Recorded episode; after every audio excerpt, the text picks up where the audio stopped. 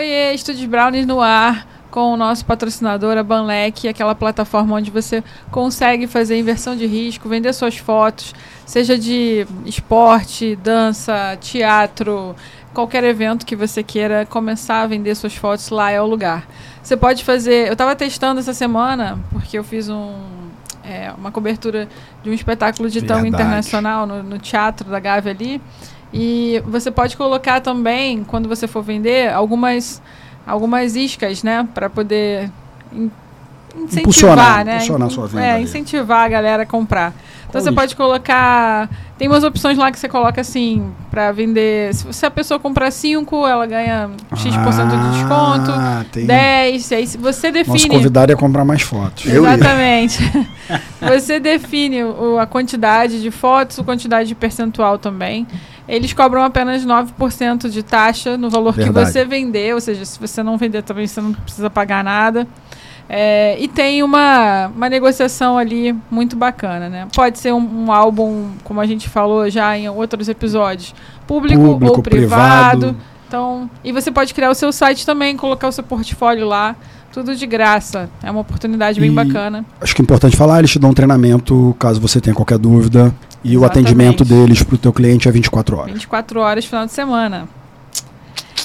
Então agora vamos falar sobre o nosso convidado aqui. Tem até uma cola Tem aqui que ter. para para Mini Bio, porque estamos com o mestre dos mestres. Então, muito chique. Eu e Ian, a gente está arrebentando nessa primeira temporada, porque eu vou te falar, não é para qualquer um é conhecer mesmo. o nosso convidado, que é o Dante Gastaldoni. Eu sou muito fã, né? Todo mundo já sabe que eu sou muito fã dele. Não é, não escondo de ninguém. Ele Nunca é um- escondeu. Exatamente. Ele é o mestre dos mestres, um professor com 72 anos, jornalista e cientista social formado pela UF, Universidade Federal Fluminense, com mestrado em fotografia e pós-graduação. É, per- perdão, Opa. me enrolei, fiquei nervosa. Normal, tá Com nervosa. mestrado em fotografia no programa de pós-graduação em comunicação da UF. É, atuou como professor da UF de 1980 a 2016. É, também trabalhou na Escola de Fotógrafos Populares da Maré de 2004 a 2012 e segue ainda ministrando aulas de fotografia na UFRJ desde 83. Desde 2005, dois- 2015, integra o coletivo Fotografia, Periferia e Memória, criado a partir de um convite da Funarte para oferecer 11 oficinas de fotografia nas regiões norte e nordeste do país. Em 2022, foi curador da exposição Outras Marés, exibida no Sesc Paraty e no Retrato Espaço Cultural, no Rio, além de editor do livro Rocinha, Sol, Lentes, Sob lente. sob lentes, perdão.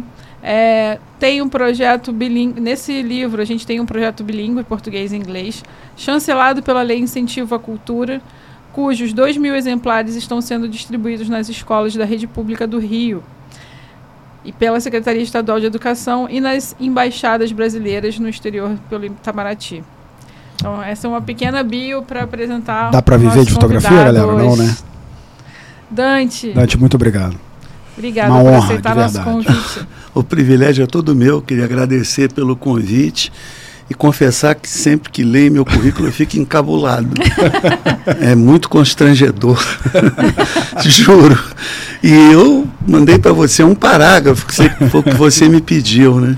Sim, Mas estou aqui à disposição para o nosso bate-papo. é só um pouquinho, né? Pra contar só um pouquinho da sua história. porque É, uma eu história me que- prendi a um pouco a memória pregressa na, na área do ensino. São 46 anos de magistério, não é para qualquer um. Não. Sim, E dos, e dos eventos mais desse ano. Esse ano de 2022 tem sido um ano notável. Foi o lançamento do livro Rocinha sob Lentes, a exposição Outras Marés. estava lindíssima, inclusive. É, você estava lá. É Então, estou aqui lindo. para vocês me dissecarem. Então vamos lá, Dante. A gente entrevistou algumas pessoas que comentaram sobre você, inclusive algumas o não, Rogério. praticamente todas. É, o, o Rogério falando que foi seu, foi seu aluno. E eu, eu sempre falei, né, que eu queria ter aula com você lá na Escola de Maré. Fotógrafos Populares da Maré.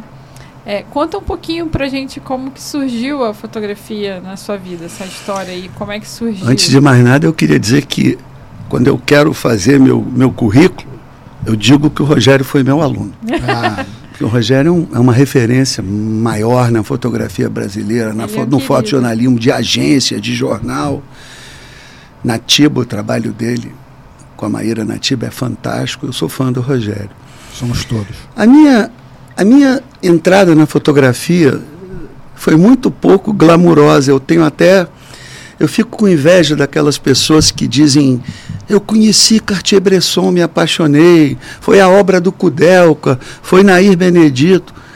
Comigo, para ser muito franco, para abrir a alma aqui para vocês, eu passei até os 20 anos da minha vida, até os 18 anos da minha vida, ou eu fui fotografado por meus pais ou por um amigo chamado Carlos Eduardo Bortchevics, que é um pintor hiperrealista, tem a minha idade exatamente, assina Bortic, e ele tinha uma Rolleicore, uma Rolleiflex fake, é.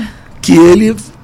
Eu tenho várias fotos da minha adolescência, passeios, ousadias, cabelão, barba, feitas pelo Bortic. Mas fotografia, não, eu estava sempre do lado de lá da câmera. Sempre modelo. É, sempre modelo. O que aconteceu comigo foi que quando eu entrei na universidade, eu entrei para fazer engenharia. Eu sempre tive uma fascinação pelas exatas, matemática, física. Mas na universidade não, não era aquilo que eu queria. Engenharia não era o que eu queria fazer. E eu Graças migrei. A Deus. Não, eu migrei para comunicação social e tive aulas com um cidadão chamado Dave Alexandriski, um professor notável, muito metódico no modo de dar aula. E quando o Dave começou a dar aula, toda a física, toda a química começou a fazer sentido. Eu, ao contrário de todo mundo que eu conheço, me apaixonei pela fotografia quando ela deu um sentido às exatas.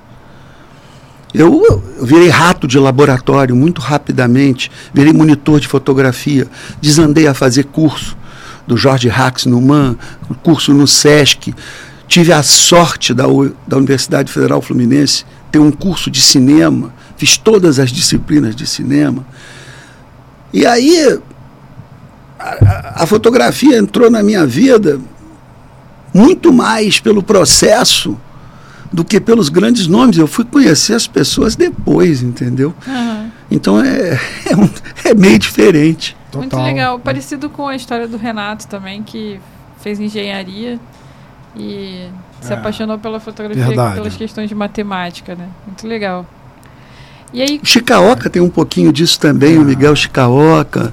Tem algumas pessoas, mas quase todos têm seus heróis. Os meus heróis apareceram depois de eu já estar mergulhado na fotografia. E aí, como é que surgiu essa história de você dar aula de fotografia na faculdade? Bom, eu sempre fui multitarefa, né? Eu me formei em jornalismo, ciências sociais, comecei a trabalhar no glorioso Jornal do Brasil, na época que ele era o maior jornal desse país. Jornal. Ah, eu né? amava o JB, comprava. Hã?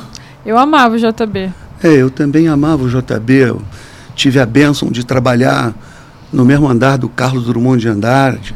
Ah, que legal. É. E, João, e, é, era um timaço, Carlos Castelo Branco, João Saldanha. E eu ali no meio, aquele garoto deslumbrado, né? Eu ia tomar café na, no sétimo andar. Quando o Drummond ia, eu ia junto, ficava de longe, respeitosamente, vendo como é que o poeta tomava café. então, assim, eu. Começo da minha vida foi na área de, de, de redação. Eu fui repórter, redator, fui editor de um departamento educacional do Jornal do Brasil com vinte e poucos anos. Mas, quando em 1980 a UF abriu um concurso público, eu vou contar a verdade, porque eu, eu podia dizer, eu pensei, tem a minha cara, me planejei, programei, sonhei, não foi nada disso. Uma amiga falou: esse concurso tem a sua cara. Aí eu fui, passei. Três anos depois, a UFRJ tem um concurso que é a sua cara, eu fui passei. Então, assim, era, um outro, era outro tempo. Era um tempo em que você não precisava ter titulação para disputar uma vaga dessa. Você tinha que ter paixão por fotografia e habilidade para dar aula. Convencer uma turma do que você estava tentando dizer. E aí eu comecei a me dividir muito entre o trabalho no jornal e o trabalho num pequeno estúdio de fotografia que eu tinha no centro da cidade, chamava Skylab. Chegou um momento que, quando eu passei no segundo concurso, que foi o da UFRJ, eu tive que sair do jornal. Não dava mais para conciliar uhum. tudo. Aí, digamos assim, a fotografia desempatou o jogo. O Dante jornalista, o Dante do texto, ele sobrevive nos livros, em artigos, nas produções editoriais, o meu lado jornalista. E o lado fotógrafo também submergiu diante do magistério. Eu faço fotos só dos meus filhos agora, ou eventualmente de algum lugar onde eu esteja. Então, eu, deixa a vida me levar, aquela história, me levou, foi me levando, estou aqui. No Skylab você fotografava também? Eu fotografava, eu revelava o filme, eu bebia, ficava bêbado de madrugada para ficar acordado. Um dia eu misturei, botei o fixador antes do revelador, destruí oito filmes, fechei o Skylab. Não estava dando. Não estava dando. É muito pauleira a vida do. É muito. A gente pauleira. falou aqui um pouco antes. É.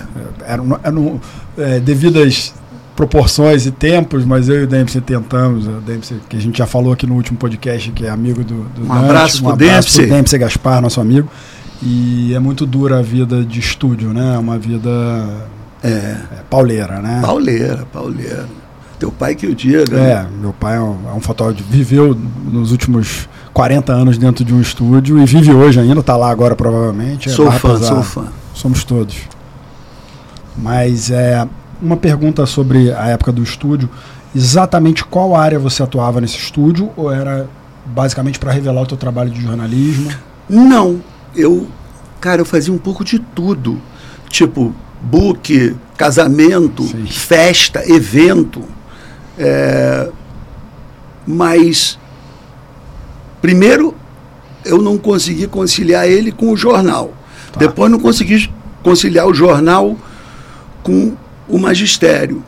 Assim, usando uma metáfora bem simples, à medida que algumas portas iam se abrindo, necessariamente eu ia ter que fechando outras. E, e, e foi assim, sem romantizar muito. Eu não planejei a minha vida, eu fui levado. Sim. Eu não sou tão romântico também, apesar da Dani agora achar o contrário. Eu estava falando e a gente falou do meu pai aqui, eu nasci dentro do estúdio, ou seja, eu tô desde que eu me conheço por gente vendo revelação, flash, câmera. Então eu não tenho essa visão romântica. É, o, meu ídolo era meu pai ali. Depois uma piada que eu faço aqui, o Jorge Tadeu, quando eu era criança, na novela, um fotógrafo. Eu conhecia meu pai, conhecia os outros fotógrafos que frequentavam o estúdio. É, Dempsey, que era um amigo, já era um adolescente, mas era fotógrafo ou assistente de fotógrafo. Então, então essas eram as minhas referências naquele momento. Eu fui entender isso também próximo da faculdade. Olha. Quando um pouco antes, talvez, mas ali no, no final da minha vida acadêmica, início da faculdade, quando eu fui entender que aí eu fui fazer direito e me bateu um dilema: eu sou fotógrafo ou sou advogado? E a fotografia já me remunerava. E aí eu fiz uma escolha. Falei, você é fotógrafo, é isso que eu faço já, já me paga. O outro não me paga nada ainda, eu vou ter que estudar muito ainda para chegar lá. E foi uma escolha. Então eu tenho essa visão também semelhante. Entendo bem o que você está dizendo sobre escolhas e percepções da fotografia sem o romantismo. É. Yeah. Bacana. É duro, né? É, de novo dizendo, eu falei do estudo, mas é duro. Fotografia não é tão, tão romântica quanto as pessoas imaginam, né? Ela, tem uma, uma área, um, uma aura romântica, mas ela tem um trabalho pesado muito grande ali, né? Um trabalho duro, né? É, e também tem um aspecto, não sei se você concorda comigo, Ian. É, essas, essas pessoas que acumulavam várias habilitações, tipo um Leonardo da Vinci desses da vida, claro. que era cientista, pintor, escultor, e era tudo, e era bom em tudo, o tempo tratou de ir substituindo por especializações progressivas, né? Eu sou de um tempo que tinha um médico de família que cuidava de tudo. Hoje tem um médico para tornozelo, outro para pulso, outro para pescoço, outro para coluna. Você não, não sobrevive nesse mundo multifacetado sem um grau progressivo de especialização. E isso foi ditando o que, que eu podia abraçar sem pelo menos deixar muito furo, né? Sem pagar muito mico. Sim. E a vida foi me, me obrigando a essa. Escolhas.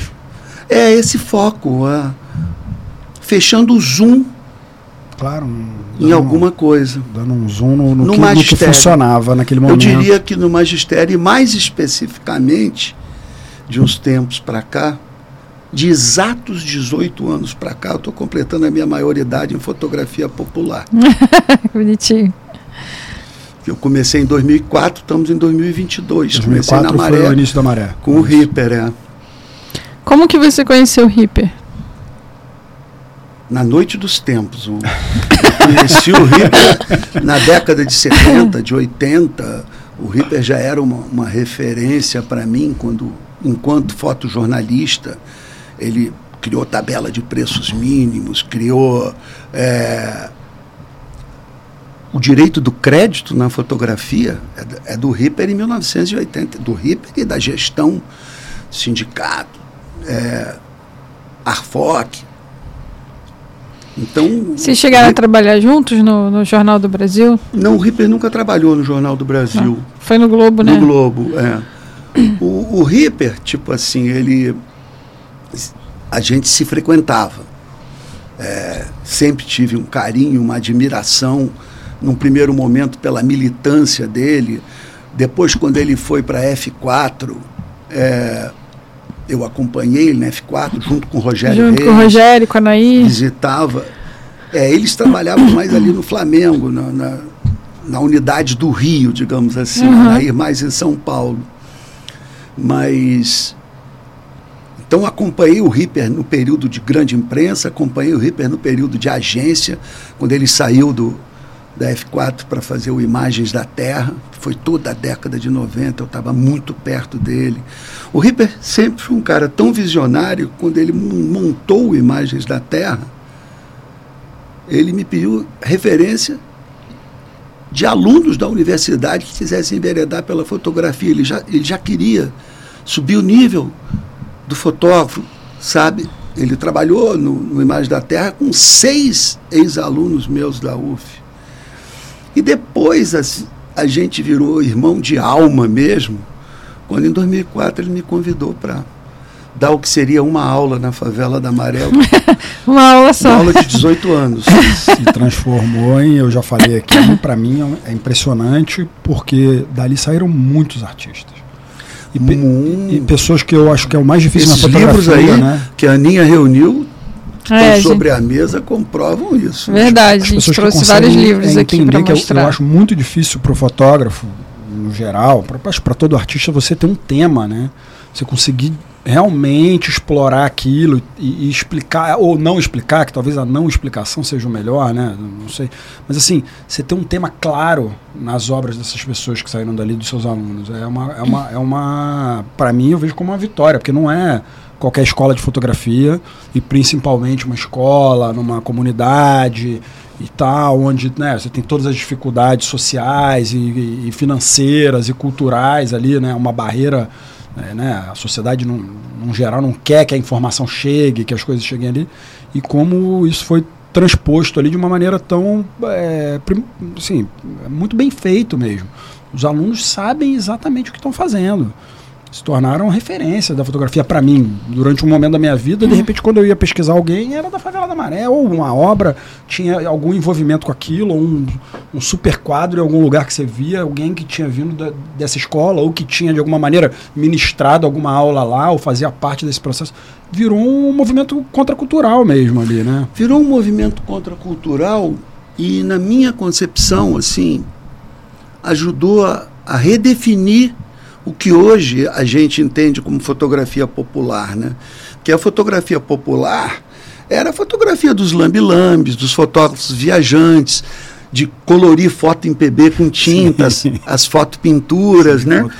E, e, e, a, e a fotografia popular, depois do sucesso da escola de fotógrafos populares, ganhou um outro contexto, ganhou um contexto de, da fotografia feita de dentro para fora do favelado mostrando seu território de origem, seu território de pertencimento, sem aquela ótica estigmatizada da grande imprensa de ir lá mostrar a bala perdida, a violência.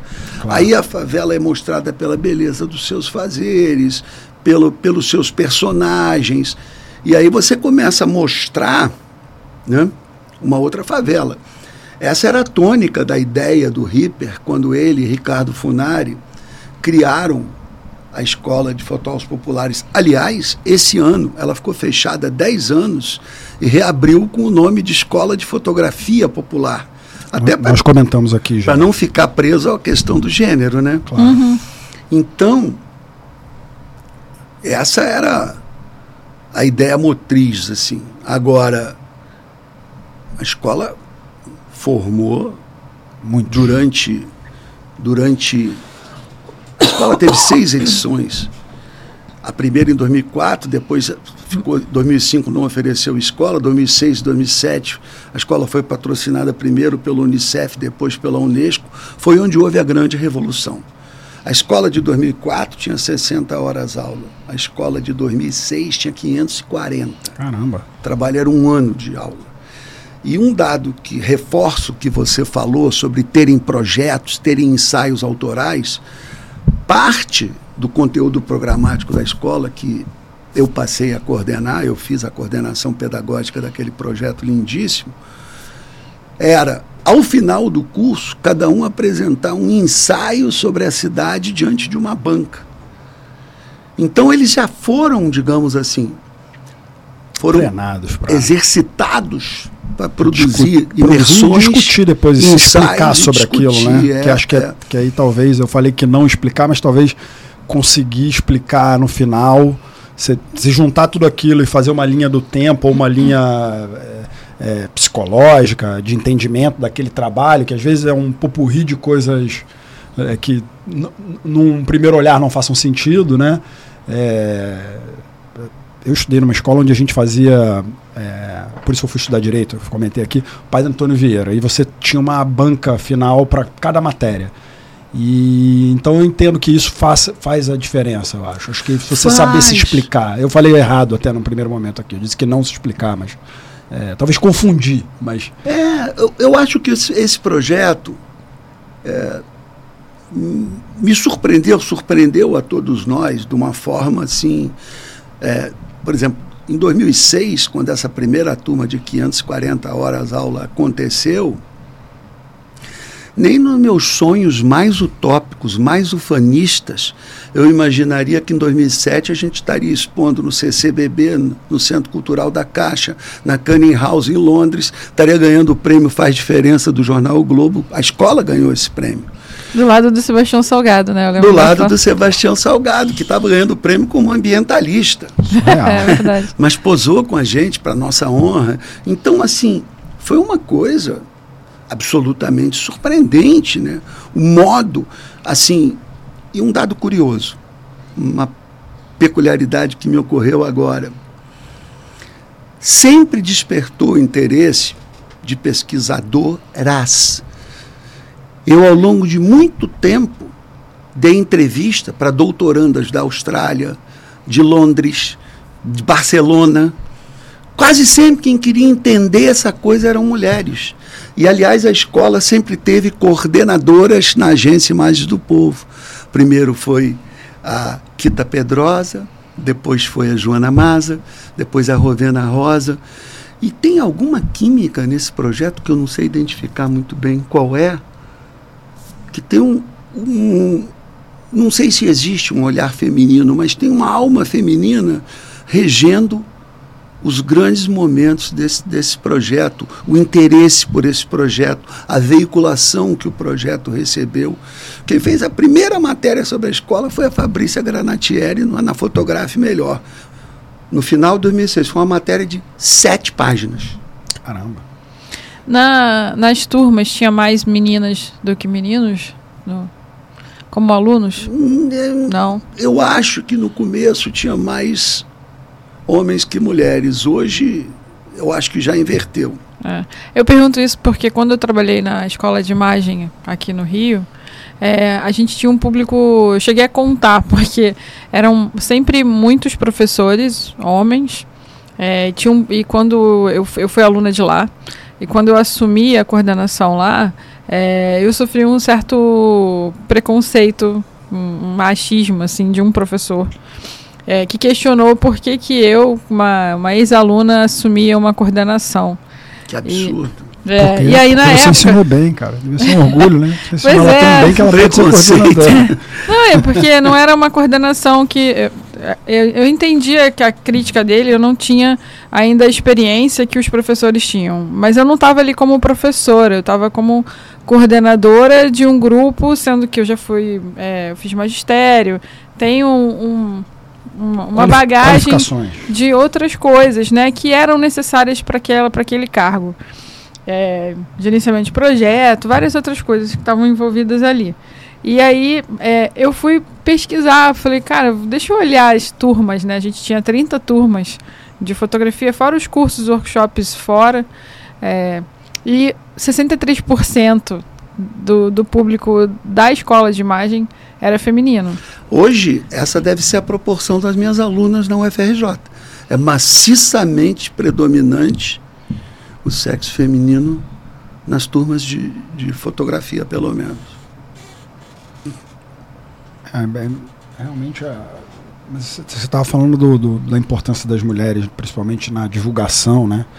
É, assim, imagino que tem uma, uma, uma, a mulher é mãe, né? Ela é mais, ela, ela percebe ali uma, tem uma nuance de um cuidado com, com você pensar em crianças ou adolescentes que vieram de, um, de, uma, de uma realidade sofrida e que estavam se esforçando para mostrar aquilo e divulgar e se tornarem é, cidadãos e com voz e tal. Eu acho que a mulher tem uma percepção para isso muito mais. Tá, é, essa antena está muito mais ligada nas mulheres. É, de alguma medida. Né?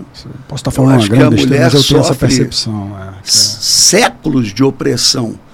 Dentro da fotografia isso é visível, como custaram aparecer os primeiros nomes. Então, como tema é favela, o tema é opressão, eu acho que há uma identificação muito Total. maior, uma percepção da importância daquilo muito maior, uma, uma vontade de tentar entender muito maior. E não se limita a doutorandas. Por exemplo, um dos primeiros trabalhos que os alunos da escola foram contratados para fazer e ganharam equipamento para fazer foi revelando os Brasis, em que uma mulher, a Bia Lindenberg, contratou Ratão Diniz, contratou. Acho que o Ratão é, comentou aqui. Sim, é, ele faz esse projeto. lembrei, é. então, livro, né? e, e, outra mulher, a Isabela Nunes, contratou para fazer o acompanhamento da construção da Casa Daros. Então, a, a Cristina Chassel, que nos deixou ano passado, foi ela que conseguiu viabilizar em 2012 a última turma da escola, junto com um projeto no, no em Manguinhos e outro no Cantagalo. Foi, foi o Canto do Cisne, foi a maior. A escola naquele período teve 600 horas aula. Caramba. Muito legal. É um, uma, uma, formação mesmo, é uma né? formação, não é, não é um curso de, de, conhecimento básico. É um não, e a coisa mais linda desse processo, e aí eu não falo assim, sempre teve uma relação de troca tão intensa. Muitas das coisas mais fantásticas que aconteceram na escola não vinham de nós, corpo docente, para eles, vinham deles para a gente. Como, por exemplo, criar o Favela em Foco, o Cafuné na Laje, do Léo Lima. É... Brotava na sala e nos chegava. E um, outro, e um subproduto natural disso é que de muitos anos para cá, várias pessoas entram na fotografia popular, não é mais pelo Ripper, é pelo Ratão. Sim. É pela Elisângela Leite, é pela Valda Nogueira. Pelo café. Pelo café, pelo Tiago Ripper, é, é, é, é, pela, pela pessoal que faz a fotografia popular, né? O Luiz uhum. Baltar, Sim. a Elisângela Leite, e eu, se eu, eu vou parar, porque senão eu vou esquecer é. alguém e vou tomar um é. puxão de orelha. Claro. O AF Rodrigues também. O AF é um monstro. É um, é um cara, um ponto fora da curva. Como músico e como fotógrafo. Sim. Eu lembro desse livro aqui, ó. É, quando fizeram. Rio Cidade em Jogo. Rio Cidade em Jogo. Quando foram fazer o lançamento dele lá na UFRJ, é, eu fui com o Luiz, que também estudou na, na Escola de Fotógrafos Populares. Acho que ele foi seu aluno na UF. E E aí tava o Luiz, tava o Baltar, o Baltar estava comigo na pós. Baltar sempre muito brincalhão, né? Sempre pregou várias peças. E, e aí eu, tinha, eu falava para ele que eu era muito fã das fotos do AF. E aí ele virou e falou assim: Não, legal, mas eu não acho que ele seja. Ele, aquele jeito dele brincalhão, né? Eu acho que ele seja tão bom assim, não sei o quê. Ficou tirando onda, né? Essa porque, Brastemp toda, não? É, porque eles, eles brincam o tempo todo, cara. É, é engraçado até de ver os, quando eles estão todos juntos, assim, um sacaneando o outro.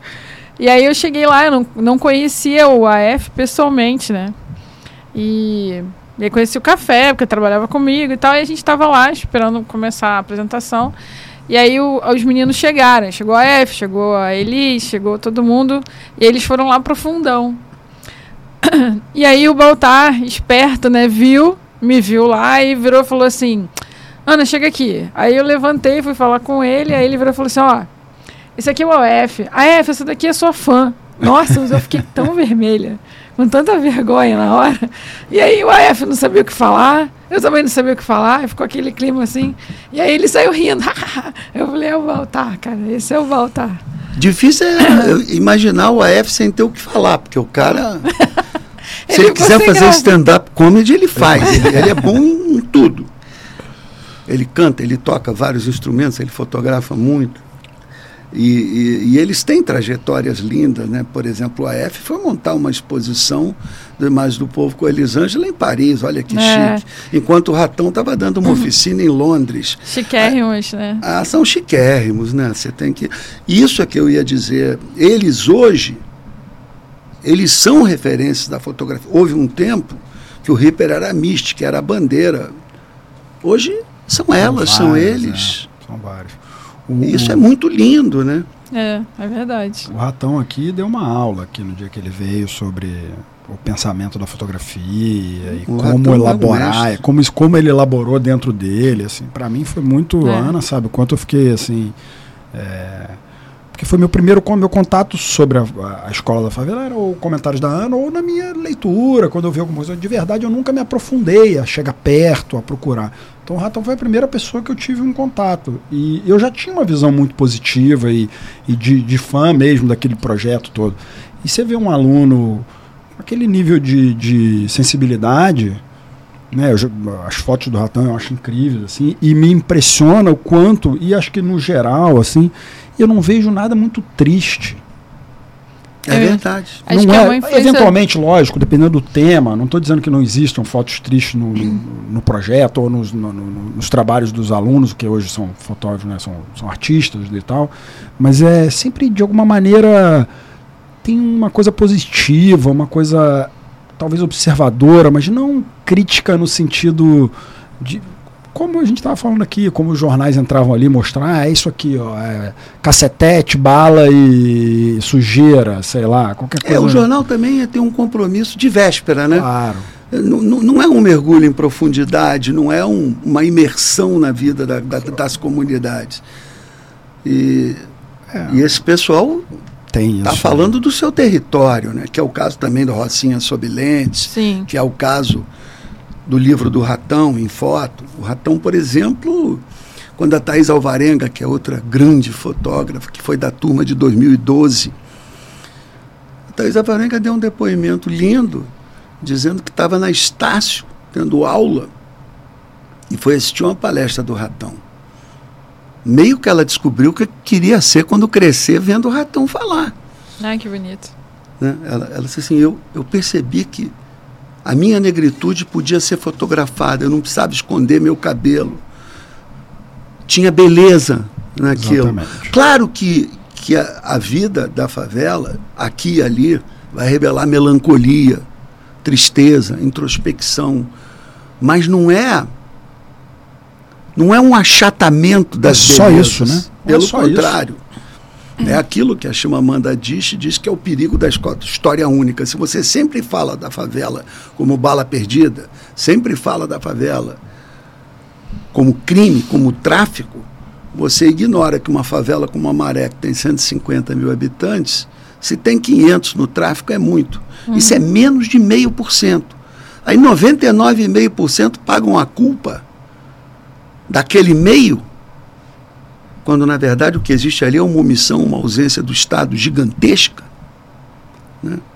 Então, assim, eu acho que essas fotógrafas, esses fotógrafos populares cumprem uma, uma missão contra-hegemônica mesmo, são, são meus heróis e eu tenho a bênção de meus serem também. meus amigos. É, eu também tenho a honra de conhecer alguns. É. O que eu acho bonito, assim, até pode ser, talvez por isso que o Ian acha que, que eu seja tão romântica com a fotografia, é que eu acho que eles têm um olhar muito próprio, cada um. Embora eles tenham estudado é. juntos, tenham tido a mesma formação, eles são muito independentes na, no, na sua forma de se colocar.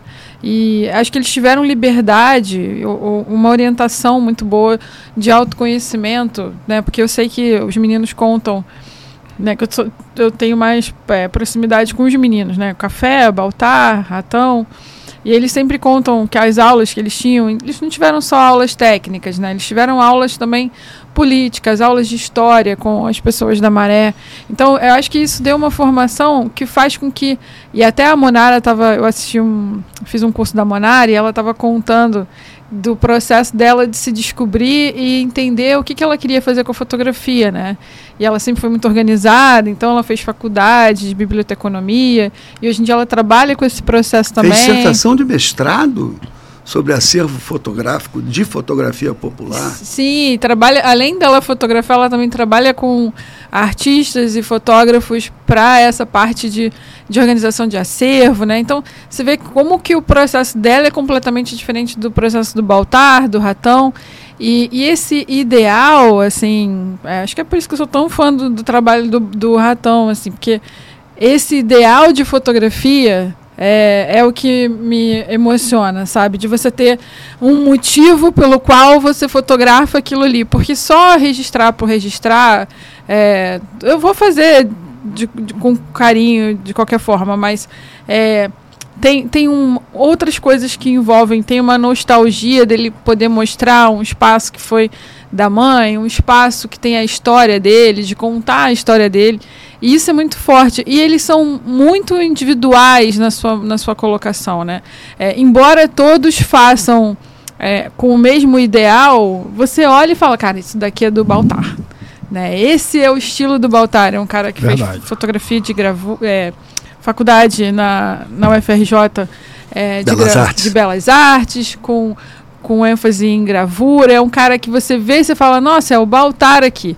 Tem toda a questão que eu acho que é uma influência, talvez, do Ripper, é, de ser um cara que quer mostrar as coisas que estão erradas e, e poder apresentar isso de uma forma, mas é da forma dele, é, é, é único dele, né? Assim como é do Ratão, que tem esse, esse olhar que eu acho muito romântico, muito bonito, assim, muito poético. É, cada um tem o seu jeitinho, né? O, o café, que, que é mais pro, pro vermelho, é mais é, para para proximidade, as fotos dele são muito pertinho. Ele é um cara assim, né? De, se você conhece o, o café, você vai ver que ele é o, é o professor mais sorridente que eu tenho, o mais acolhedor que eu tenho, o mais cativante. A gente, eu sempre falava com o pessoal lá de BH. As primeiras turmas, é, primeiro módulo tem que ser com café. Porque as turmas que começam com café são as turmas que vão até o final e que são as turmas que se tornam, é, que, que geram amizade, que, que as pessoas se ajudam, porque ele gera essa influência positiva nas pessoas, né? Então, é, é, isso que, que eu acho que faz o meu olhinho brilhar quando eu vejo o trabalho desse pessoal, entendeu? E aí as pessoas podem achar que isso é muito romântico, mas eu acho que tem a ver com, com, com o ideal da fotografia, assim, de você escrever com uma imagem uma coisa que você gostaria que o mundo tivesse, né? Seu olhinho está brilhando. Tá, ah, tá. Hoje, o Fábio Café tem uma história linda. É. O Fábio Café tem uma história muito bonita, porque ele, ele era aluno de cinema da Universidade Federal Fluminense e se inscreveu para fazer a minha disciplina de fotografia, fotojornalismo. Rolou uma química tão boa, o ano era 2005, e 2006 eu convidei ele para cursar a Escola de Fotógrafos Populares na Maré, nessa mega super turma de 2006. E aí o café foi e se favelizou de um jeito que ele hoje é mais conhecido dentro da Maré do que o pessoal da Nova Holanda. Né? O, o Café foi professor da escola, é, é professor da. Foi, ele, ele foi professor na última turma de 2012, é professor de vocês. Então, assim, o modo como ele. E a vida sempre nos coloca muito perto. Ele agora é funcionário da UFRJ. É. Então a gente começou junto na UF, junto na Maré e junto na UFRJ. Acho que tem alguma química aí. Eu digo para o café que ele é santo. São Café. Porque ele está sempre rindo, ele está sempre de bem com tudo. Sim. E ele tem o dom da onipresença, ele aparece na foto de todo mundo. Sempre. É verdade. E eu reclamo, pô, o café, a minha foto está o café. Segundo então, o Baltar, ele já foi gosto cerimonialista. Muito do café da Neis, da mulher, mulher dele, são pessoas admiráveis. O café não, não, não deixa passar uma semana. Como é que você está? Como é que está, Diego? Tudo bem? Ele mantém ele a é um chama querido, acesa. É, é, ele é um querido. Segundo o Baltar, ele já foi padre, né? O Baltar. Pela brincadeira do Baltar, Baltar. Eu não vou dizer o que, que ele merece, porque se eu associar o Baltar a fake news, eu vou ter que associar mais coisas. Então, vou deixar o Baltar no canto dele. O Baltar é outra pessoa que a gente tem que trazer aqui. Vai vir, vai vir. Luiz Baltar é o meu malvado favorito. ele, é, ele é muito mal, mas é excepcional, é brilhante. Ele é brincalhão. Ele consegue juntar a militância, que sempre acompanhou ele, com o grafismo e a, e a teorização de uma Universidade Federal de Belas Artes, né? com o designer que ele é. Então o trabalho dele migra todo para pós-produção. Sim. Que é um trabalho conceitual, e é um trabalho de Photoshop, e é um trabalho de militância. O trabalho dele explode nessas três vertentes que constituem o Luiz Baltar. Ele é muito criativo também, né? É, muito, muito doido também. É, eu adoro. ele fez um slide show uma vez na pós para mostrar o trabalho que ele estava fazendo sobre favelicidade. E aí ele começou a incluir som também. Nossa, mas era assim, muito louco, muito maneiro. Chamem o Luiz para falar Vamos de Cruzos. chamar, chamar. Cruzos é, é a próxima exposição dele, é o nome da dissertação que ele vai defender a qualificação agora em novembro. Vou chamar. Aqui o Baltar é mais difícil da agenda dele, mas, Que nada. mas ele Dante já vai está bem na nossa amarradão. listinha. Eu, saindo um pouco do, do- da, da, da escola, porque a gente vai voltar nela novamente, mas voltando para sua época de jornal, é, o que, que você acha que era. Você acabou depois optando, né? Então você falou, você tinha o estúdio, o estúdio morreu, você ficou jornal e, e- e- e magistrado, e depois o jornal teve que ser abandonado. Na sua época de pauleira ali do jornal, o que, que eram as suas maiores dificuldades ali? O que, que você tem, ou talvez uma foto icônica dessa época que você fez? Alguma Não, coisa, foi um desastre que aconteceu ali? Às vezes, o que, que, o que, que você pode contar pra gente dessa época? É, Assim, a- essa época do Jornal do Brasil era o Dante redator que atuava, né? É- Era o Dante do Departamento da ah, Educação. Verdade, verdade. Então, eu não eu tinha conhecia todos os fotógrafos, mas a coisa mais icônica do Jornal do Brasil do período que eu estava lá foi a documentação que o Evandro Teixeira fez do regime militar, né? Sim. Aquelas fotos, o Evandro já era uma- um centro de referência de jornal, ele ficou no jornal até o jornal acabar. Depois teve um outro período no jornal muito forte em que o Rogério Reis assumiu a editoria de fotografia, foi editor do jornal. Então, assim, a fotografia do jornal sempre esteve muito perto de mim. E eu acho que o grande diferencial do Jornal do Brasil em relação a todos os outros foi muito por conta do Jânio de Freitas, que era o chefe da redação, ele foi o primeiro jornal a criar uma editoria de fotografia. Quer dizer, até o JB criar sua própria editoria, todos os, o setor de fotografia de todos os jornais atendia aos outros editores. Então o cara pedia foto de futebol, era meio um, um- o que que muda no Jornal do Brasil? Quando você tem um editor de fotografia dirigindo a equipe, se alguém pede foto de, de futebol, eu sei quem é o melhor para fazer, mando ele. Foto de política, foto de cultura. O cara já escolhe os melhores para darem conta. E quando o material chega, É, ele falar. edita e já manda para a editoria que solicitou esporte, cultura, política, cidade, já manda o filé mignon. Então, o Jornal do Brasil enquanto os jornais ainda estavam engatinhando em como mostrar a realidade, o Jornal do Brasil tinha fotos fantásticas. Eu Sim. me lembro de situações que o Globo colocava seis fotos numa capa e o Jornal do Brasil botava uma só. Mas era a foto, era a síntese do evento. E isso era fruto de ter um editor. Para vocês terem uma ideia, em 1984, quando o Ripper criou aquela série de parâmetros, é, tem um livro chamado Sobre Fotografia, editado pela ARFOC, pelo sindicato e pela Funarte, que conta essa história. Mas quando o Ripper conseguiu o direito de crédito, é, lei da segurança nacional, questionar o conteúdo dos fotógrafos, conseguiu tabela de preços mínimos. Uma das reivindicações da categoria, isso 15 anos depois do JB ter criado a sua editoria, era que todos os jornais tiverem editores de fotografia. Como foi precoce o JB nessa sacação do Jânio de Freitas, que é um, um outro cara que merece ser reverenciado. Então, o Jornal do Brasil, além de ter a bênção de ter o Evandro Teixeira lá, ele tinha uma um jeito de valorizar a produção fotográfica, ele largou na frente nesse quesito. E isso para mim me marcou muito.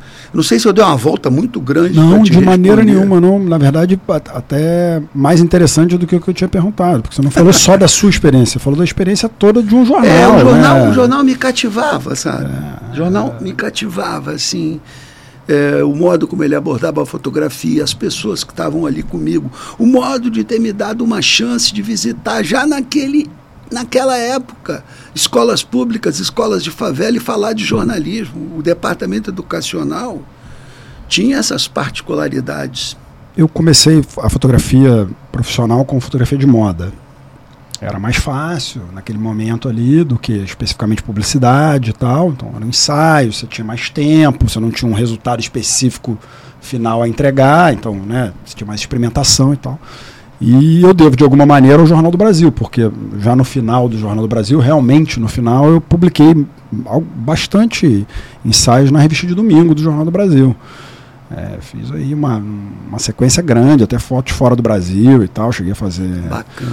E, ou seja, de alguma maneira, até o final o Jornal do Brasil estava lutando pela imagem, né? Ele, independente de todas as histórias ali, finais Não. que foram de alguma maneira melancólicas e duras, mas ele, ele, ele primava por isso, né? É, tinha essa, sempre teve, inclusive em todas as áreas. A gente está falando aqui de fotojornalismo e eu estou falando que, inclusive, no final se publicava ensaios de moda. É, o caderno B, cultura. Exatamente, caderno B que muito e importante. A revista de revista domingo. domingo. No meu caso, eu peguei mais a revista domingo. Eu cheguei a ter caderno B também, mas que era mais prestigioso, você tinha mais prestígio no caderno B do que na revista domingo, né?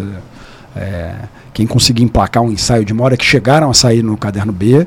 É, meu pai publicou alguns e tal. E eu, eu, nunca, eu nunca publiquei no Caderno B, mas na Revista de Domingo eu, eu publiquei vários no, no, naquele final ali. E para mim foi super importante, porque, é, se eu não me engano, eu ainda ganhava algum dinheirinho também, que no final, nessa época, já não era tão comum mais. Né? Você cedia as fotos em troca do, do do crédito, né? Basicamente as revistas estavam trabalhando quando eu comecei na moda muito nesse, nesse caminho.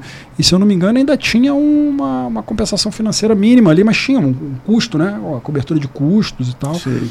Então é como, como foi um jornal importante para a imagem, né? Foi, assim, não foi. Eu estou falando de mim que de alguma maneira era um fotógrafo privilegiado por estar dentro do estúdio, ter acesso aos equipamentos, mas muitos outros fotógrafos que estavam ali, que estavam dividindo página comigo ali, é, conseguiram iniciar a carreira por conta daquilo ali. As marcas só me procuraram depois porque eu tinha matérias publicadas na revista de domingo. Então, assim, é um é um, um, jornal muito importante, uma pena, né? Assim, de alguma maneira, como ele. Como Mas ele... como to, todos os jornais, de, de certa é, maneira, se atrofiaram impresso, diante desse mundo digital. digital. Né? O Jornal do Brasil, nas décadas de 60, 70 e 80, ganhou a maior parte dos prêmios ESSO. Não, tem, não está para comparar de fotografia. Não dá para comparar com os outros jornais. Ele, ele, era um pouco a meca do fotojornalismo brasileiro. Ele tinha um, um axé que emanava do Jornal do Brasil que inspirava um respeito gigantesco. falando, lembrei aqui também, eu, eu, publiquei, até comentei isso aqui, eu publiquei na revista Desfile da Manchete, o primeiro ensaio profissional.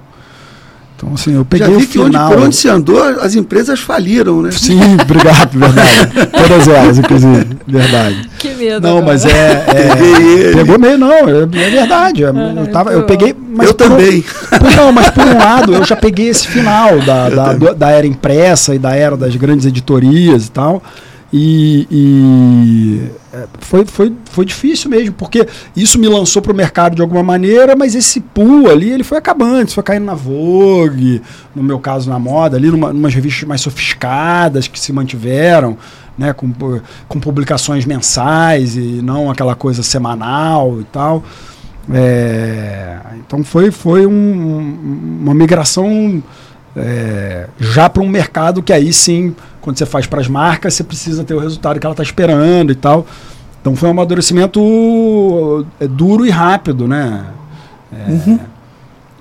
Nesse sentido, assim, de técnica mesmo, e de poder experimentar, né?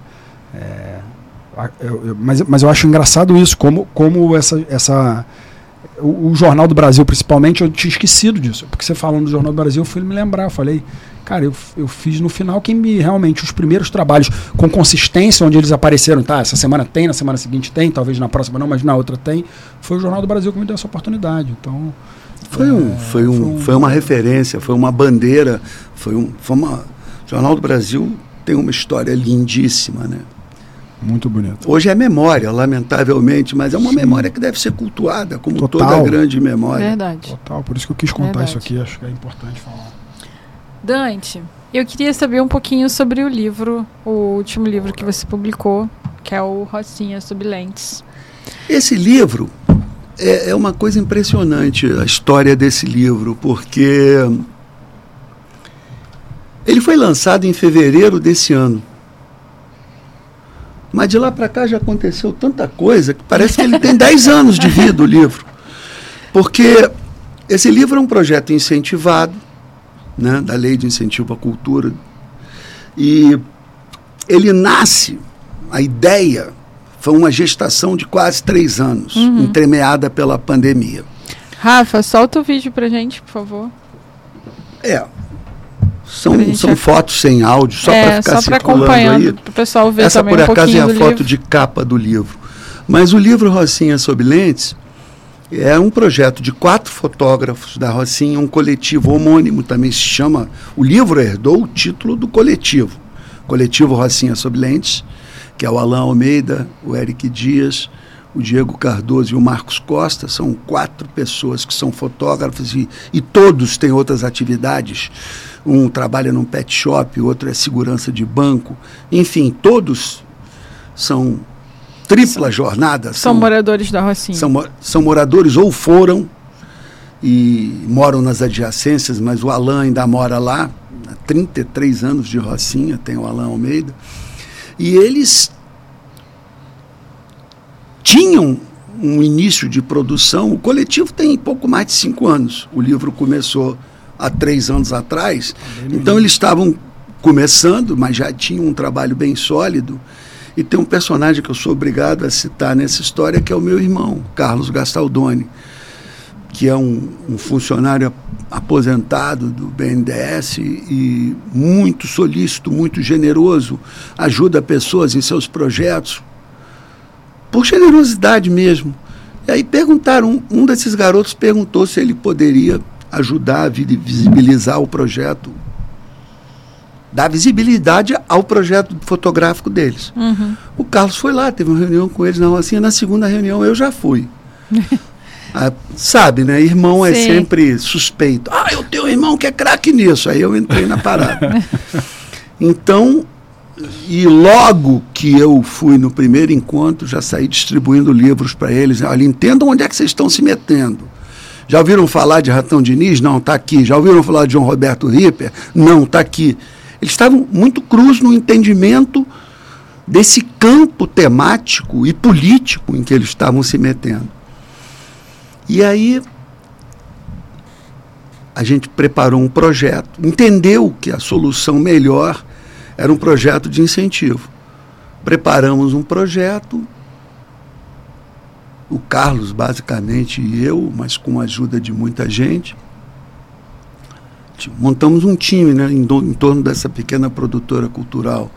A Evelyn Lauer, que é designer, a Letícia, que cuidando do evento, a Tainara Winter, cuidando de veiculação, divulgação, a Carol Bataer, também cuidando de assessoria de imprensa. Montamos um time e tivemos o projeto aprovado. Só que uma coisa é você ter o projeto aprovado, outra coisa é captar os 200 mil reais que o projeto Isso exigiria. É, é desafio, é 220 mil reais. Porque o projeto não era só lançar um livro bilíngue de 2 mil exemplares impresso na Ipsis. O projeto era lançar o livro junto com um ciclo de oficinas de fotografia popular na Rocinha, junto com uma série de eventos paralelos. E aí, durante um ano, a gente captou de amigos, de pessoas que acreditavam no projeto, um terço do valor. Foi suficiente para a gente ganhar a prorrogação de mais um Sim, ano. Começar que a, a pandemia atrapalhou tudo. Vocês apresentaram o projeto no Salic. É Apresentamos no SALIC, na, lei, na Secretaria Nacional de Cultura. O SALIC é o, é o software que gerencia né, uhum. o, o, as informações da Secretaria. Aí como é que funciona? Eles te dão um aval para você captar. Captar, é, eles... mas aí você que tem que correr atrás das Lógico. empresas para poder fazer a captação. Você entenda-se, meu irmão Carlos. você, eu, na hora de, de, de, de captar, eu não consigo captar nem dinheiro para o Uber. O máximo que eu consigo captar é o, é o café aqui. Porque eu, mas o Carlos foi um monstro, foi, foi o grande anjo da guarda, o grande gestor desse projeto. E quando ele, depois de captar ao longo de 2020, a gente captou tipo de doações voluntárias. As pessoas que doam dinheiro para o projeto podem ser isentas no imposto de renda Isso. daquele valor. Inclusive e, empresas, né? Não, Inclusive empresas. empresas. Mas a, a, o primeiro ano a gente só captou de pessoa física. No segundo ano, conseguimos o patrocínio da Supergasbras, que injetou 150 mil reais que faltavam para o projeto acontecer. E aí, a toque de caixa, de setembro de 2021 para fevereiro de 2022, o livro estava organizado, montado, é, bilíngue. E é isso que vocês estão vendo aí. O livro estava. São as fotos que vocês estão vendo. E o livro do momento que foi lançado para cá, só fez nos surpreender. Primeiro que ele é uma tiragem de 2 mil exemplares, praticamente esgotou no lançamento. A Secretaria Estadual de Educação pegou 700 e poucos exemplares para distribuir pelas escolas da rede pública, o Itamaraty pegou cento e poucos para distribuir pelas embaixadas, a Rocinha recebeu 400 exemplares, o patrocinador Master era Super 200.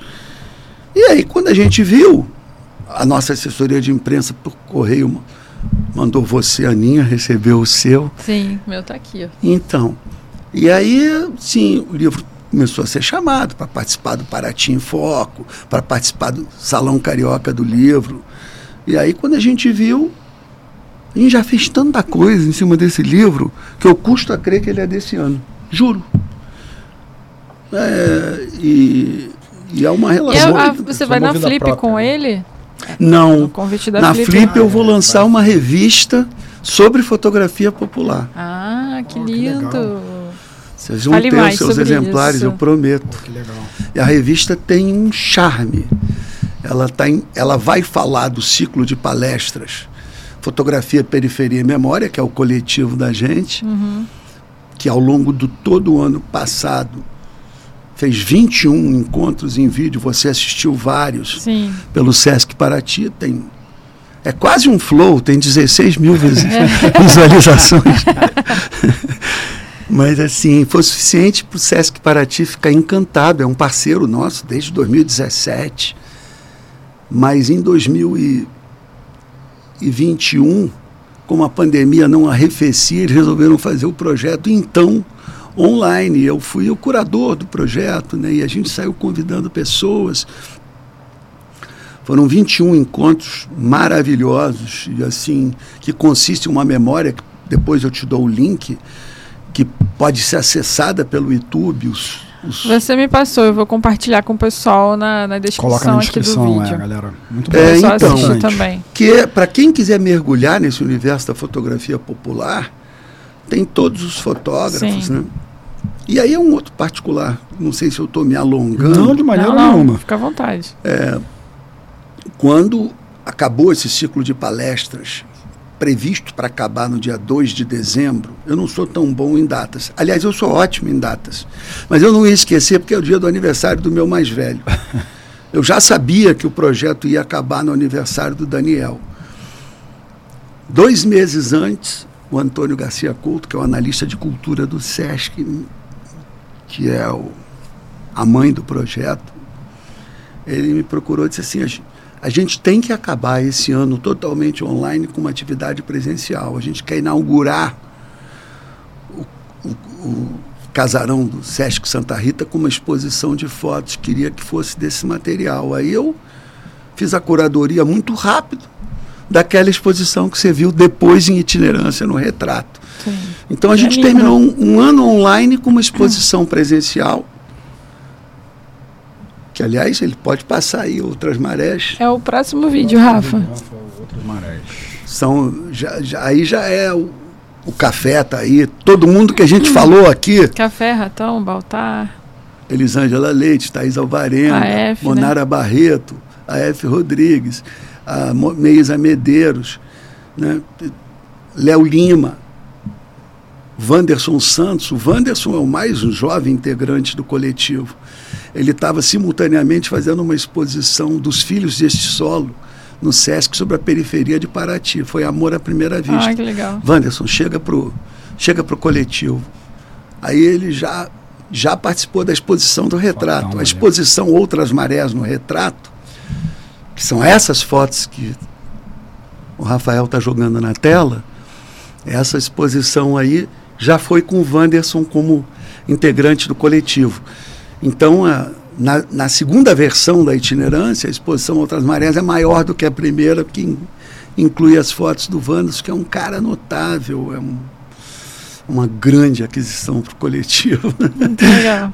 então, assim, sei lá mais por que, que eu estou falando isso, mas assim. A gente estava falando da Flip, e aí você ah, pois é. comentou é. sobre a revista. E aí, a Flip, o Antônio Couto, já citado, ele falou assim: ah, a gente não pode deixar a memória do que, que foi esse ciclo de palestras morrer. A Flip vem aí em novembro. O que, que você acha de coordenar, fazer a coordenação editorial de uma revista sobre o ciclo de palestras? Aí a gente juntou um, um time, né? A Paula Zarte, que compilou todas as entrevistas, selecionou trechos do que cada um falou. Duas integrantes do coletivo, que são a Érica Tambi e a Joana Maza, escreveram artigos sobre fotografia popular. E aí vem o dado mais importante para fechar um link entre tudo que nós estamos falando. O Antônio. O pessoal vai com você na Flip?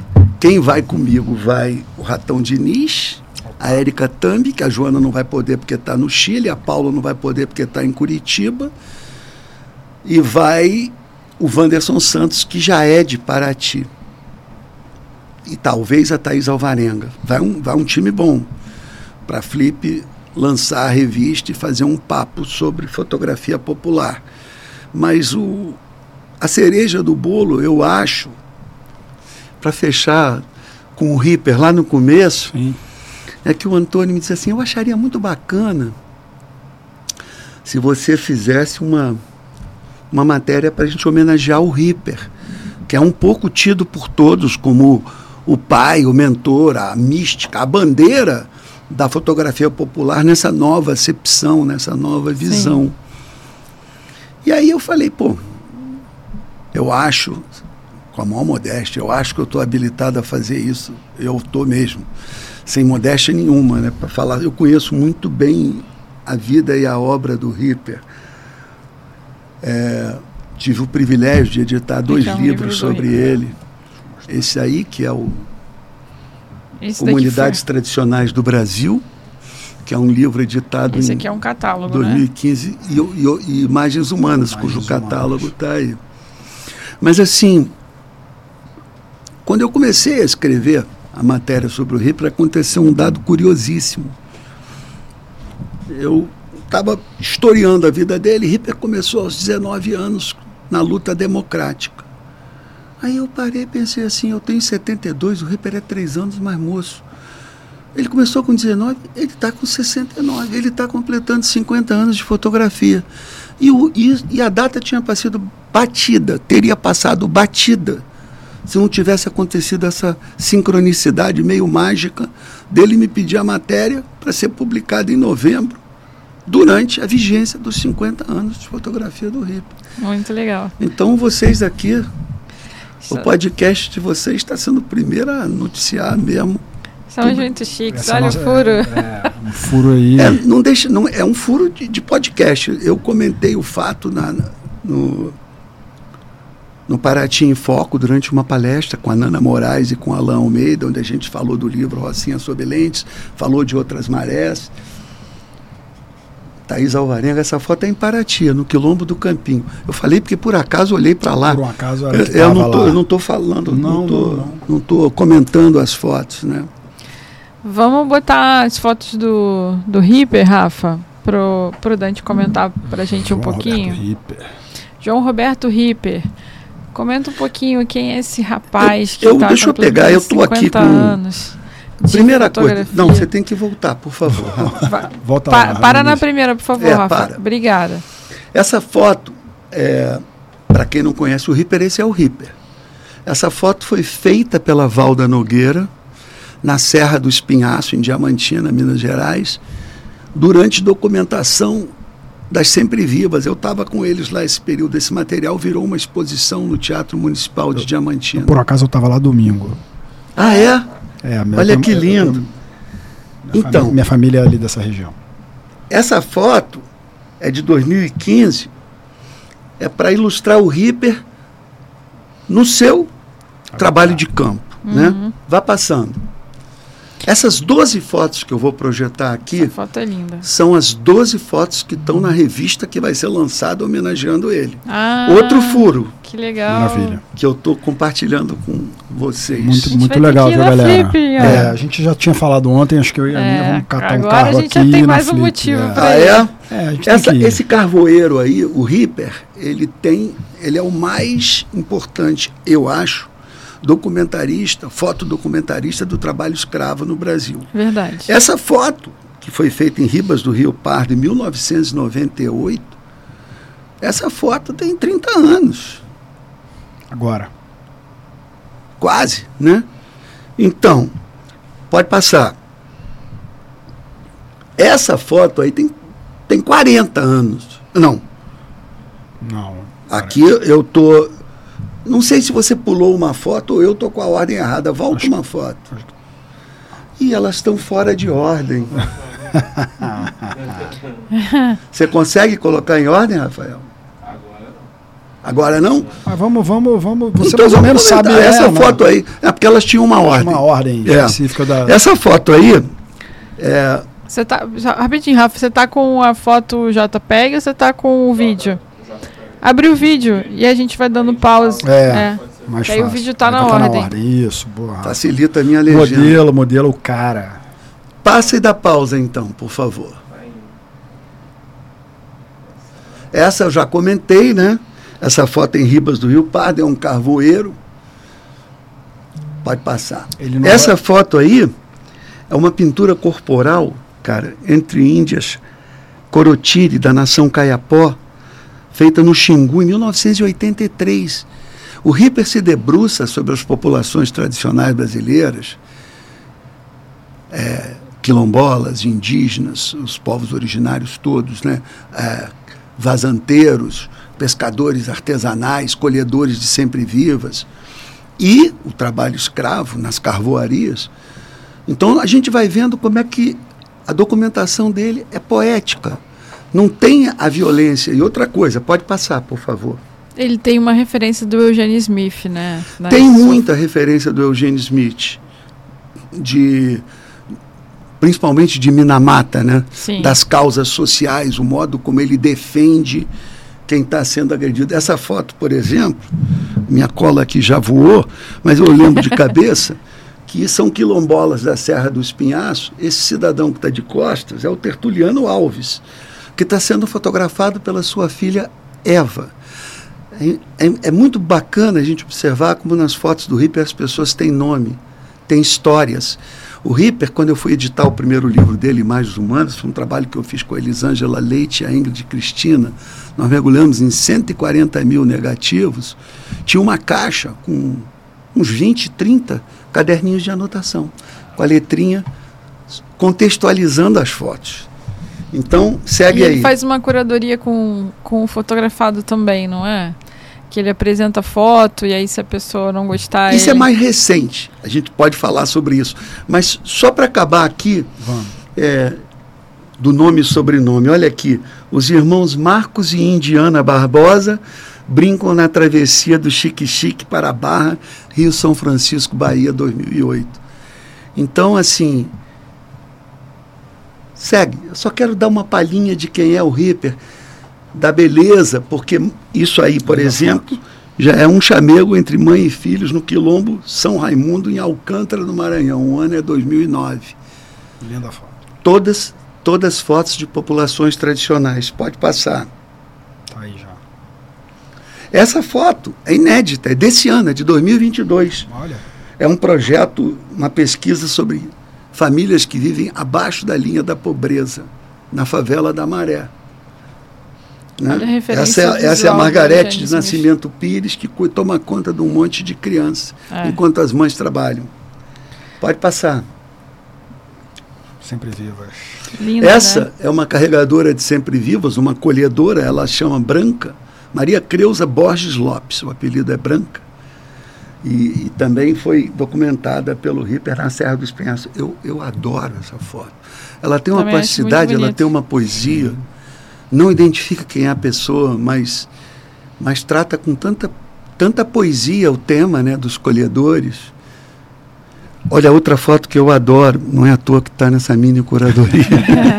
Esse cara é o Ivan Monteiro que é morador do sítio Bom Sucesso de Ingazeira, ele produz frutas e mel que a família comercializa nas feiras de Tuparetama e São José do Egito, Pernambuco 2013. Essa foto está nesse livrinho, Populações Tradicionais do Brasil.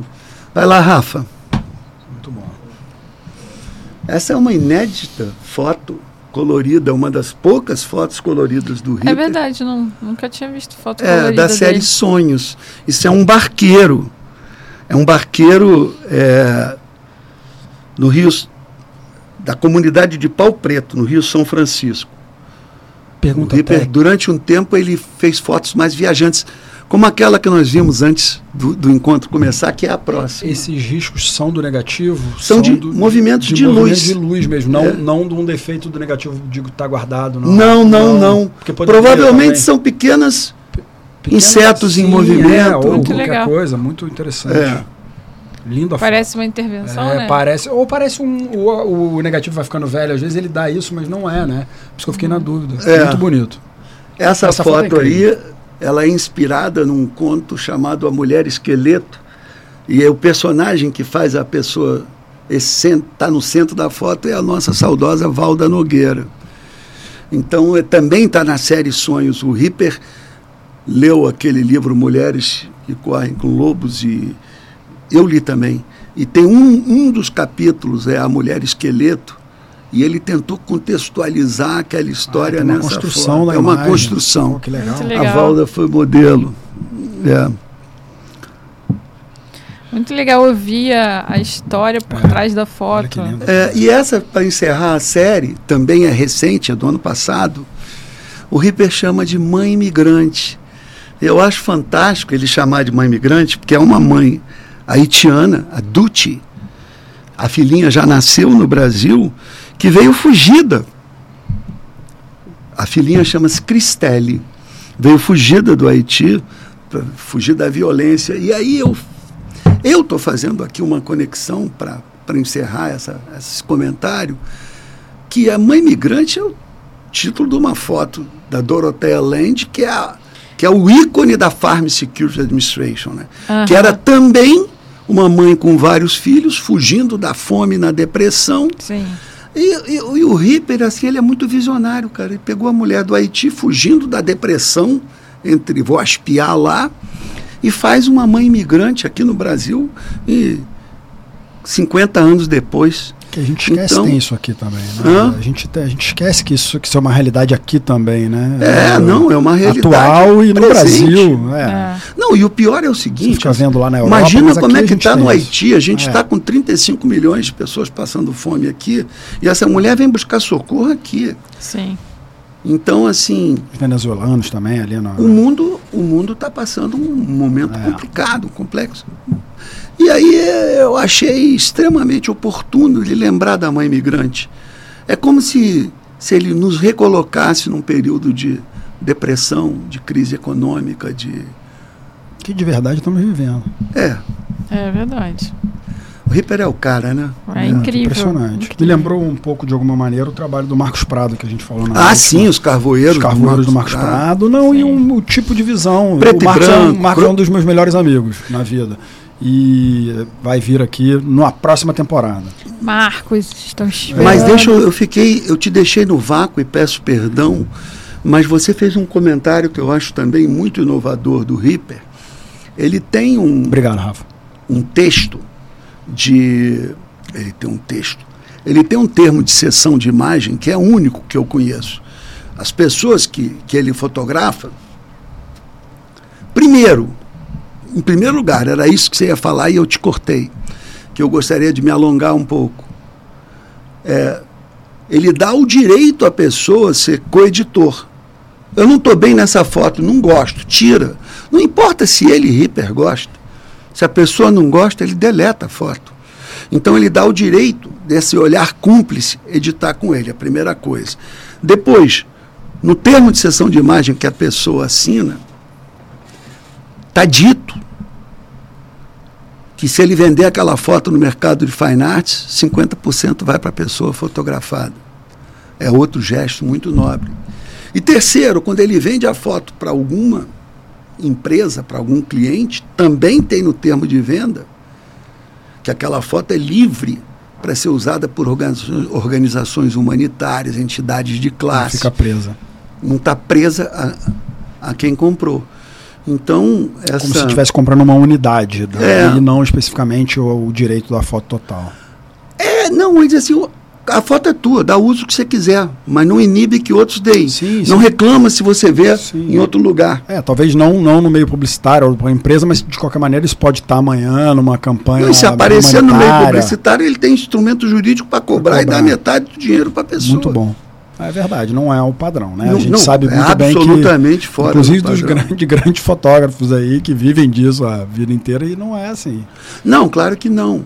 É, e o Ripper, assim, é, para a gente ser coerente com o que significam esses 50 anos de fotografia dele, dizer, ele sempre foi um visionário, sempre foi um militante, mas eu acredito que a parte mais importante dessa trajetória, eu tive a bênção de acompanhar muito de perto, é como que o fato intuitivo do Ripper ter criado uma escola numa favela transformou o Ripper num mestre.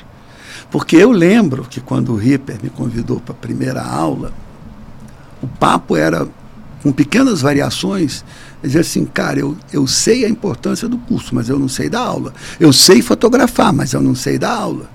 Socorro. Era mais ou menos essa a abordagem. E, cara, à medida que ele foi, o tempo passando, vendo novos autores, ampliando o repertório de fotografia, ampliando o modo de comunicar o que ele aprende, ele hoje faz um trabalho absolutamente notável e crucial com a oficina Fotografia do Bem Querer, Sim. que é voltar nas populações tradicionais que ele foto, fotografou a vida inteira para criar comunicadores populares, para criar indígenas, quilombolas, vazanteiros que fotografem seus territórios. Ele está fazendo no Brasil o que ele começou fazendo na Maré. E isso tem 10 anos, também precisa ser celebrado. Sim. O Ripper mestre, o fotógrafo se fez mestre com um M gigante maior que o do McDonald's. Muito bom. Né? Então, assim. Ripper, você é o cara. É, é mesmo. E, Verdade. Também é, sempre citado aqui em praticamente é. todos os episódios. Verdade. É emocionante ouvir ele falar, inclusive. Eu tive a honra de uma vez poder entrevistá-lo para um projeto lá da escola. E eu lembro que quando eu saí do, da casa dele, eu chorei assim copiosamente. e porque é muito emocionante ouvir a história de vida dele e tudo que ele dedica para a fotografia, né? Ela não é romântica, não. Não, não nem, nem um pouco. Ela, foi o Cisco que foi caiu Cisco. no. É tá, hoje ela, mas eu já sabia, hoje eu já sabia. Que é, eu falei, né? Que, é. que, a gente ia receber o mestre dos mestres, não tinha como é. ficar é, emocionada com, com toda essa história aqui, né? E o Ripper fala baixinho, né? Fala baixinho. Ele obriga você a entrar na prestar vibe atenção, dele, prestar é. atenção. É uma técnica. Até. Se tiver no, no, caso dele não, não é técnica. Não, não, não, é uma é técnica. mas é uma técnica. No caso dele, é. ele é, é o jeito meio zen dele falar, assim. É. E ele parece fisicamente com aquele personagem do Up, que é a coisa mais fofa. Ah, eu sei. aquele é, desenho animado? É, aquele desenho animado, muito fofinho. Nunca tinha pensado nisso, agora eu vou, vou rever aquele desenho. Que é lindo. Não, eu adoro é o desenho. É, eu, eu, mas eu vi o desenho Zé meus, social. Meus filhos se fantasiaram de Up, um da casa e o outro do velhinho há pouco tempo ah, atrás. Ah, é? eu tenho essa foto, depois eu mostro. É o formatinho do é. rosto que, que é parecido. Dante, maravilhoso te ouvir. Né? Se a gente pudesse, a gente ficava aqui muitas, muitas horas aqui conversando. É, acho que tem uma é... coisa importante a ser dita aqui, é, que talvez o Dante não saiba, mas hoje a gente encerra a primeira temporada do podcast, que com chave de ouro, chave de ouro é melhor impossível, inclusive premiando a galera como eu disse num dos últimos podcasts, que a gente queria fazer o que a gente fez hoje. Agradecer ao Rafa que está aqui, que ajudou Verdade. a gente. Ilustrar de alguma maneira, a gente. No, no, primeiro. Aí eu vou contar um pouco aqui rapidamente. Nos primeiros podcasts aqui, a gente evitou fazer isso que a gente fez hoje. De ter os livros, de ter. Porque a gente era inexperiente na apresentação. Então imagina inserir imagens e tal. E foi a primeira vez que a gente fez isso, que a gente já queria fazer. E é uma honra poder ser você, a explicar de maneira maestral como, né, você juntou todo esse trabalho nessa vida, todo esse currículo que você se não se diz não começa de novo. não, não se diz é, confortável em ouvir e mas é mais do que merecedor dele porque lutou por ele e faz todo sentido tudo que foi dito aqui assim. Para mim é também emocionado. Quer dizer que se eu sou o último da série, os da últimos série serão os primeiros. A gente, não, tá, a gente vai voltar com essa série. Ih, o rapaz está é, emocionado. também, e, também. Ó, oh, tá vendo? Eu tô influenciando eu meu amigo. É, eu amo fotografia.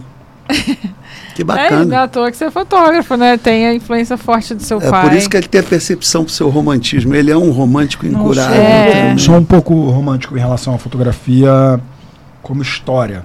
Assim, como não especificamente ao, à labuta da fotografia, Sim. mas ao a história da fotografia, como a fotografia apareceu para a humanidade e como a gente vive fotografia cada vez mais hoje em dia, o tempo é, todo, não. todos os todos estamos inseridos, né? Quando eu comecei na fotografia, eh, tinha uma distância do, do, entre o fotógrafo e, e, as outras pessoas, os registrados, e hoje somos todos fotógrafos. Então, é, eu acho impressionante isso.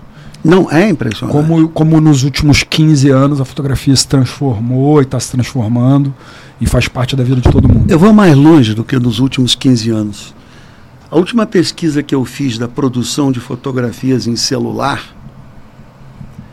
eu dei de cara com um dado absurdo que em uma semana do nosso tempo contemporâneo, hoje, se produz mais fotos do que no século XX. Com certeza.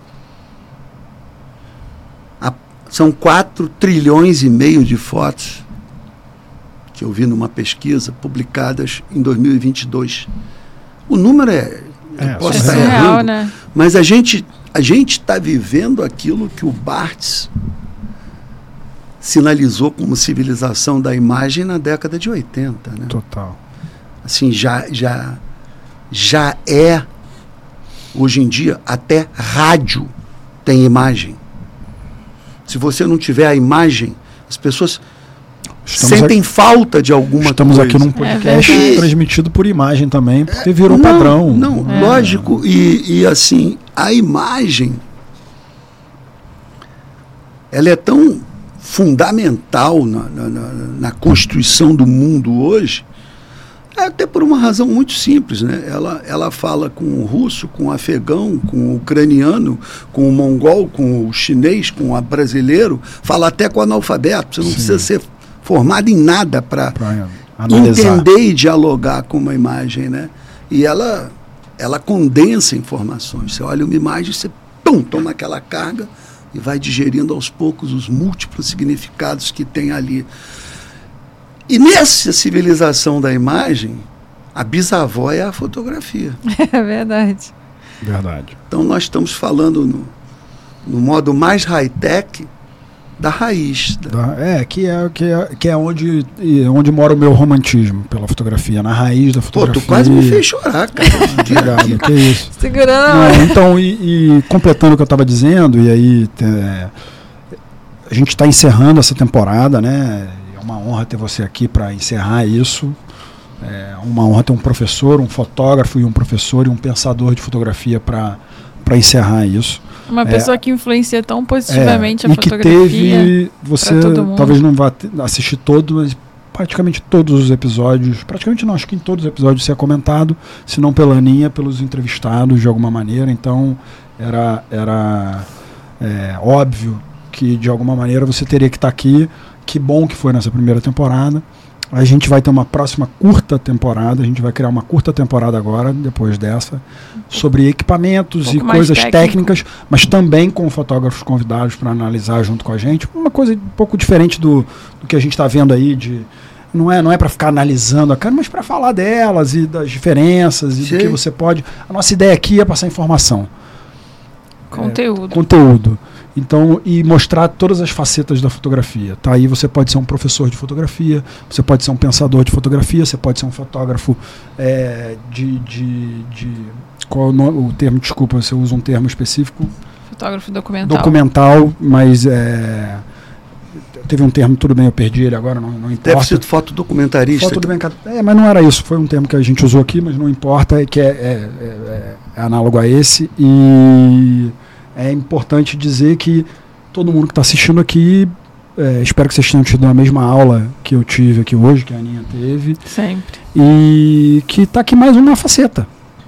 Não necessariamente o realizador do retrato, mas o pensador do retrato, o mestre do retrato, ou quem o te leva para ele, o editor de imagem, o, o, quem discursa sobre isso depois. A gente falou aqui da Flip, onde vão ter pessoas que não necessariamente são fotógrafos, mas estão pensando a fotografia. A, foto a fotografia é muito maior do que o retrato que você tira. Então, é, eu acho que é isso que é importante que a gente quer trazer. Vamos ter uma outra temporada com fotógrafos de novo, logo Sim. após essa tem outra que trazer temporada. O Baltar ainda tem que trazer uma é. galera é. ainda que está. E de novo agradecendo, Aninha. O que, é que você tem a dizer para Não, eu tenho eu, seu mestre, eu, eu quase esque... amigo agora, meu amigo agora. Eu primeiro preciso te agradecer demais, Dante, por essa oportunidade, por você aceitar o convite. Né? Me sinto muito privilegiada e honrada é, de te conhecer e de poder bater esse papo aqui presencial. Eu sempre falo isso com todo mundo. Eu tenho uma assistente super jovem, a Letícia, que tem 20 anos, a gente conversa sempre. Eu falo com ela: toda oportunidade que você tiver de estar perto das pessoas que você admira. Inclusive, ela estava numa expectativa absurda de poder ou, ouvir você, porque ela também é muito sua fã. Ela fez curso com o café, fez curso. É, ela acompanha o Reaper, então. Ela estava numa expectativa quando eu falei, falei, olha quem vai, quem vai lá, quem vai lá. E ela falou, ai meu Deus, já acredito.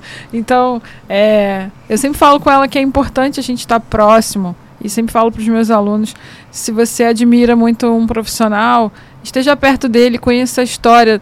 Tão bonito você ouvir você falar da história da fotografia do Ripper, de como que ele construiu aquela imagem ali. A gente vê a imagem, vê que é bonita, mas a história também é, é conta, é, tem uma força muito maior e faz a gente entender é, tudo que está por trás daquilo ali, né? Então, todos os convidados que a gente recebe aqui, para a gente é uma aula, um aprendizado incrível. E, de novo, poder receber você, o mestre dos mestres, é um sonho, assim, realizado aqui. Só tenho a agradecer. Tenho que lembrar de agradecer ao nosso patrocinador, a Banlec. Sem vocês isso não seria não, possível. Não seria possível. Obrigada demais aqui por tá confiar aí o no projeto. O QR Code está aí na tela. Quem tiver a fim de vender suas fotos, ou tiver iniciando, ou fotografar esportes, eventos ou outras áreas, eu canso de bater nessa tecla aqui. É, se você acha que sua foto pode ser vendida numa plataforma, ou se você tem alguma ideia sobre isso, procura eles, eles vão te dar esse atendimento e vão te ajudar a colocar o seu material lá para ser encontrado pelas pessoas que se interessam por ele. Isso aí. E eles têm a taxa, é a taxa deles que eu vou repetir aqui, 9%, que eu acho que é uma taxa bem razoável para o mercado de hoje. As taxas normalmente são é, não vou dizer abusivas, mas são diferentes normalmente em outras plataformas ou outros mercados para vender a tua foto, então acho que é uma coisa justa.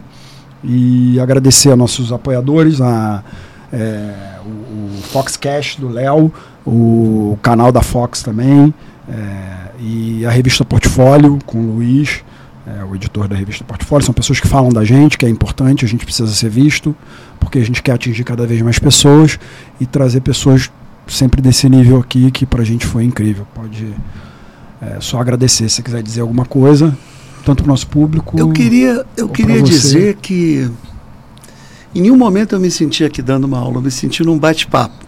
Essa é a nossa ideia. Num entrosamento. E queria agradecer muito a vocês pelo convite. Agradecer ao Rafa, que ficou ali pilotando as imagens e tudo mais. Obrigadão, Rafa. Ao Eduardo Caon, tá aqui com a que está aqui nos acompanhando. E dizer que para mim foi um privilégio estar tá aqui, foi um prazer estar tá aqui. E desejar vida longa a esse projeto de vocês, que a gente precisa muito disso. Muito obrigado. Deus conserve isso. Tamo junto. Valeu, galera. Tchau, tchau. Tchau, tchau, galera. Obrigado. Foi, Rafa. Ai, que lindo.